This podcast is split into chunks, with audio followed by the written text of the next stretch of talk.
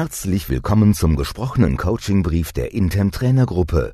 Ihr Podcast für noch mehr Erfolg in Führung und Vertrieb.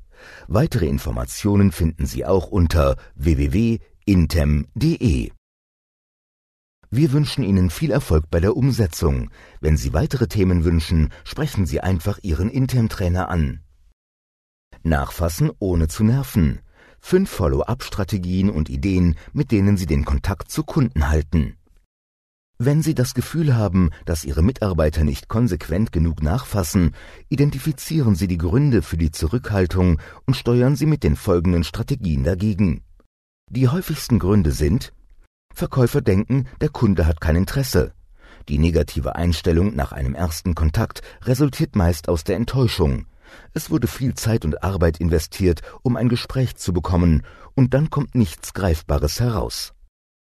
Angst, dem Kunden auf die Nerven zu gehen und ihn dadurch zu verärgern. Die Angst ist berechtigt.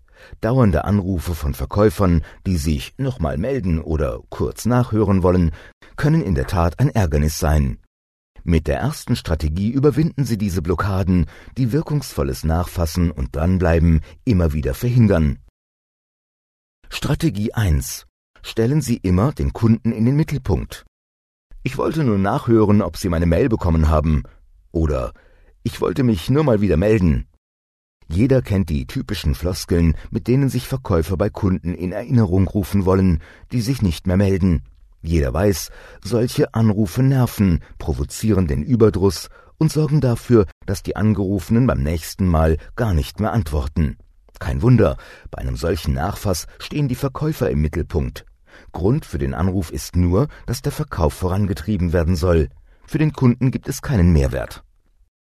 Das heißt für Sie, starten Sie einen Nachfass oder Follow-up nur dann, wenn der Kunde dabei im Mittelpunkt steht. Stellen Sie nicht die Frage, wie kann ich schnell zum Abschluss kommen? Stellen Sie stattdessen Fragen wie diese. Wie kann ich dem Kunden jetzt helfen und den Beziehungsaufbau weiterführen? Schaffen Sie zuerst in Ihrem Team also das Bewusstsein, dass es beim Nachfassen zuerst einmal nicht um Ihr Unternehmen und Ihren Verkaufserfolg geht. Das Ziel ist jetzt nicht, direkt den Abschluss zu erzielen. Ziel ist, die Beziehung zu pflegen und dem Kunden zu zeigen, dass Vorteile auf ihn warten. Im Idealfall sehen die Mitarbeiter ihres Teams den Nachfass und das Follow-up als eine wertvolle Serviceleistung für den Kunden. Strategie 2 planen Sie Ihr Follow-up und Nachfass